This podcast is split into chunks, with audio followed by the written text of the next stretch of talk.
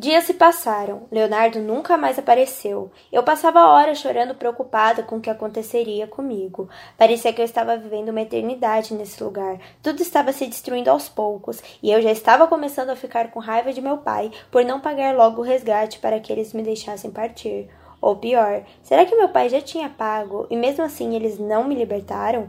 Tantas dúvidas e preocupações e nada de respostas. Durante esses dias, roupas novas chegaram para mim, e eu não fazia ideia como Leonardo conseguia escolher tais roupas maravilhosas para minha pessoa. E até a chapinha tinha voltado para minha vida. Ele era o cara mais misterioso que conheci, e apesar de tudo, queria enfrentá-lo e perguntar por que ele estava me tratando de tal forma. Acordei com alguns caras discutindo lá fora, mas não entendi qual era o problema. Eu já estava ficando especialista em escutar atrás da porta porta. O meu café da manhã já estava na mesa e também havia uma maleta linda ao lado das frutas. Mais um presente do misterioso Leonardo. Comentei para mim mesmo em voz alta. A abri e vi que estava cheia de maquiagem de diferentes tipos e um bilhete. Está com saudades? Pois eu estou. Vamos jantar juntos essa noite. Beijos. Vamos o quê? Perguntei a mim mesma mais uma vez em voz alta. Realmente, ficar muito tempo sozinha deixa qualquer um louco, até mesmo alguém como eu. Mais uma descoberta que fiz durante meus dias nesse lugar foi o nome dos homens. Um era César e outro era Rubens. César, chamei batendo na porta. Ele logo veio e abriu. O que foi? Perguntou, me olhando. Me avisa quando o Leonardo estiver chegando. Pedi. Ok. Ele concordou e fechou a porta. Eu não queria ir a esse jantar, mas estava tão chato não ter ninguém para conversar, e acho que de alguma forma não foi tão ruim conversar com o Leonardo aquele dia. Então eu decidi me arrumar e tentar ficar feliz. E claro, iria aproveitar para entender o que ele queria comigo, pois se ele tivesse qualquer sentimento por mim, eu nunca, em hipótese alguma, retribuiria. César me avisou quando Leonardo estava chegando, e eu corri para acabar de me arrumar, já que ninguém, nem mesmo alguém como ele, merece ficar esperando. Leonardo abriu a porta e sorriu. Ele parecia ainda mais bonito e mais forte, e acho que nunca fez questão de esconder isso, já que usava resgata mas dessa vez não usava touca. Meus olhos encontraram os seus e meu sorriso se abriu levemente. Oi, Karina, ele disse com aquela voz que até podia dizer que era sedutora, se a situação não fosse essa. Oi, foi a única coisa que consegui dizer e ele se aproximou. Vamos jantar na sala de jantar? comunicou. Que sala de jantar? Desdenhei, balançando a cabeça. Está tudo pronto. Ele sorriu novamente e minha respiração acelerou. Você é louco, afirmei. Certamente, ele concordou novamente, como naquele dia que eu disse que ele era um idiota.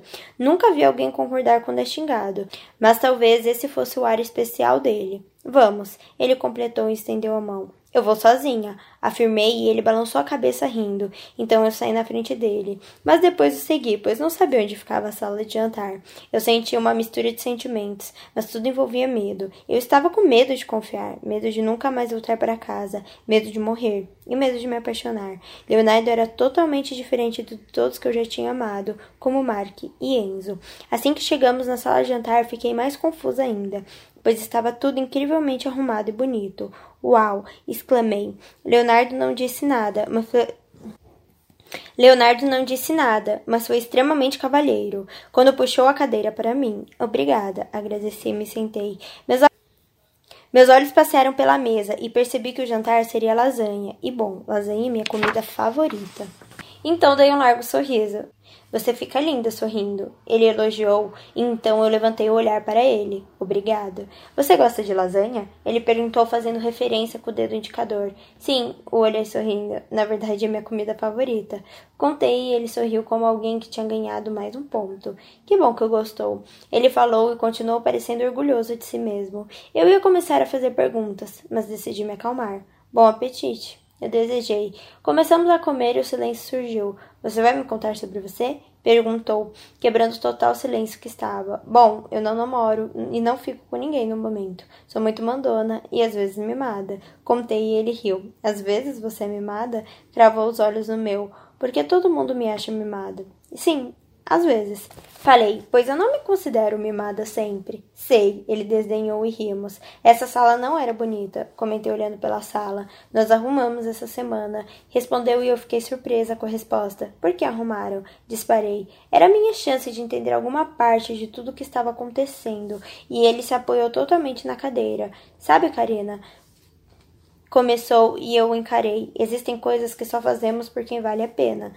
E arrumar essa sala valeu a pena pelo fato de ser para você, explicou Léo, e foi aí que meu coração começou a se abrir para ele. Para mim? Perguntei duvidando e franzi a testa. Para você, afirmou e eu me senti feliz por valer a pena para alguém, mesmo que esse alguém fosse Leonardo, o meu sequestrador, ou quase isso. Ele era um galanteador de primeira, e por isso, nesse momento, meu coração começou a se abrir para ele. Obrigada de qualquer forma. Agradeci com um sorriso. Obrigada por agradecer. Ele disse sorrindo. De nada. Rimos. Não posso negar que ele era totalmente apaixonante. Seu jeito de falar, de sorrir, o topete. Mas era errado. Muito errado. O seu pai não quer dar o dinheiro. Desabafou, quebrando todo o clima, mas finalmente dando uma informação útil. Por quê? Disparei. Por que meu pai não me quer livre? Será que ele não se importa nem um pouco? Ele disse que vai te encontrar e não vai dar dinheiro nenhum para bandido, explicou Léo. Eu mordi os lábios e suspirei. Meu pai não me amava a ponto de dar um real de seu dinheiro para me salvar. Esse fato estragou tudo e me deixou muito triste. Enquanto isso, eu fico aqui presa e jantando com você? Falei totalmente magoada e com os olhos cheios de lágrimas. Exatamente. Ele mordeu os lábios e me olhou por alguns instantes. Respirei fundo para engolir o choro e tentei puxar assunto para não estragar a noite. O que você faz? perguntei. Além de ser um criminoso? Perguntou de volta e eu apenas concordei com a cabeça sem julgamentos. Eu saio, vou para a balada, me divirto. Observei cada gesto que ele fazia e como mexia os lábios. Parece uma vida interessante, comentei. Não tanto, pois quando acaba a farra, volto a ficar sozinho. E eu não gosto dessa parte. Ele contou e parecia ser verdadeiro. Eu sei como é. O olhei nos olhos. Meus pais viajavam muito a trabalho, então eu sempre estou sozinha. Nos olhamos por alguns segundos. Achei que você fosse para inúmeras festas, argumentou e riu. Eu não sou assim. Deu uma leve risada, negando com a cabeça. Mas por que você não namora? Eu não tinha uma resposta certa para essa pergunta. Talvez porque eu tenha fé em príncipes encantados. Ele pareceu triste com a minha resposta. Príncipes encantados não existem, afirmou e eu concordei com a cabeça. Mas contos de fadas existem. Eu insisti, decidida. Existem amores de contos de fadas. Eu já vi isso na vida real. Desculpa, mas nada disso existe. Retrucou me olhando como se fosse a garota mais idiota do mundo. É só fazer existir, expliquei. Você mesmo disse que tem coisas que fazemos só por quem vale a pena, e se eu valer o suficiente para o sapo virar príncipe? Enquanto eu falava, ele mastigava olhando para o prato. Enquanto eu falava, ele mastigava olhando para o prato. E segundos depois, você vale, afirmou levantando o olhar. Meu coração quase explodiu nessa hora. Como sabe? Você vale mais que os bens que possui, isso eu posso garantir. Ele falou meio que sem responder minha pergunta. Posso te pedir uma coisa? Indaguei. Claro, afirmou parecendo interessado em escutar logo meu pedido. Eu adoro ler, contei. Sim, ele concordou e se apoiou na mesa. Eu quero um livro para passar o tempo. Pedi ele sorriu. Qual? Perguntou, pegando o celular para anotar. Pode escolher. Qual você achar que eu vou gostar? Incentivei. Afinal, para mim não importava muito o livro. Só necessitava ler para passar o tempo nesse lugar. Ok, afirmou com a cabeça e então guardou o celular. Obrigada. Não precisa agradecer. Ele insistiu e piscou para mim. Decidi continuar com as perguntas. Vai que ele decidisse ir embora. Acho que não aguentaria ficar mais tempo sozinha. E você namora? Especulei e ele riu. Por que quer saber isso? Ele rebateu e eu corei. Leonardo estava certo. Que pergunta mais sem noção. Parecia até que eu estava interessada. Ah, só por curiosidade, justifiquei tentando não parecer interessada. Eu saio com vários, mas depende. Tem noites que eu bebo demais ou fumo demais, aí nem saio com garota nenhuma. Ele explicou como se fosse a coisa mais normal do mundo. Que horror! Eu exclamei espantada. Por quê? Perguntou, ainda achando suas atitudes comuns. Você faz mal a si mesmo, está destruindo seu próprio corpo. Estremeci e passei as duas mãos no rosto. Cada um se mata de uma maneira, explicou Leonardo, dando uma de sábio. Eu não me mato, neguei confiante. Claro que se mata. Você é você, e muitos te odeiam por isso. Ele disse e me fez pensar. Mas não consegui pensar em ninguém que me odiasse a ponto de me matar. Ninguém me odeia. Protestei brava. Você humilha todo mundo e se acha rainha. Eu tenho certeza de que as meninas da sua escola te odeiam, insistiu.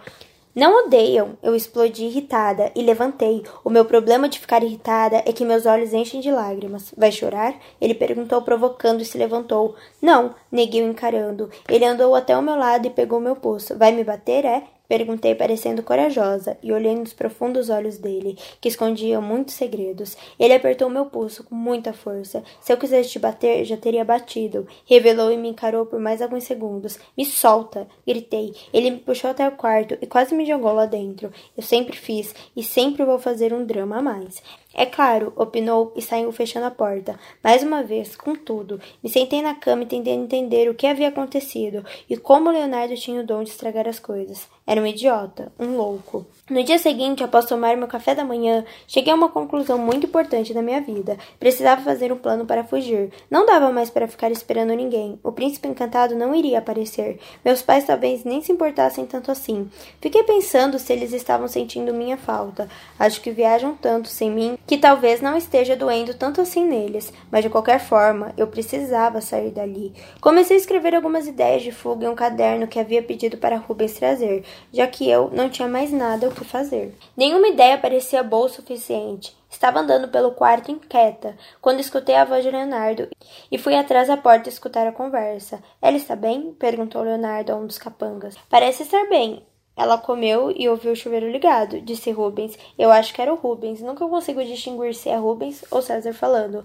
Entregue isso a ela, disse Leonardo, parecendo aflito. Chefe, ela parecia triste, disse César. Tenho certeza que era o César, pois ele era o mais sentimental dos dois. Ah, é? questionou Leonardo. Eu fui um idiota ontem à noite. Ele admitiu e eu de trás da porta concordei com a cabeça. O que você fez? Desisto de tentar distinguir as vozes. Eu tenho problemas em controlar meu nervosismo, comentou Leonardo. Ah, jura? Nem tinha percebido. Você bateu nela. Não, por pouco não. Vocês sabem que a maioria das vezes que discuto com alguém, eu acabo batendo ou apanhando, explicou Leonardo, parecendo decepcionado consigo mesmo. E ela é fraca, não ia te bater. Fiquei pensando se ele seria capaz de me bater. Pois é, concordou Leonardo. Eu tenho medo de machucá-la. Ele comentou parecendo preocupado. Eu duvido que ele seja capaz disso de verdade, mas me concentrei em prestar atenção na conversa. Você gosta dela, né? Eu tenho quase certeza que era Rubens. Eu senti um certo tipo de empolgação. Criei uma certa expectativa para que ele dissesse que sim. Não sei, respondeu Leonardo. Me senti uma iludida e também uma sem noção por querer que ele dissesse sim. Isso só mostrava que eu tinha interesse. Chefinho apaixonado, brincou César rindo. Leonardo não pareceu levar na brincadeira, pois não escutei sua risada. Tanto faz disse Leonardo, fugindo do assunto.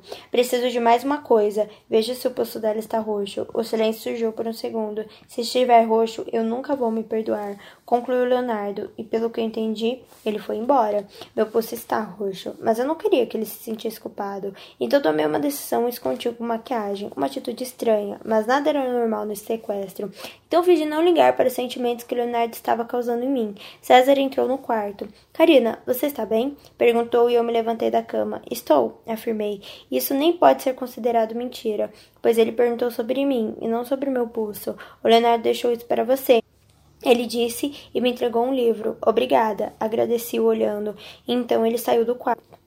O livro era meio velho e eu nunca tinha visto um igual em nenhuma livraria famosa que eu costumava visitar. A autora se chamava Luana Almeida. Me deitei na cama e comecei a ler. Um livro muito bem escrito e viciante. Leonardo sumiu e não apareceu mais naquele dia e nem no dia seguinte. Até que foi bom, pois eu me concentrei na incrível história que o livro sem título tinha.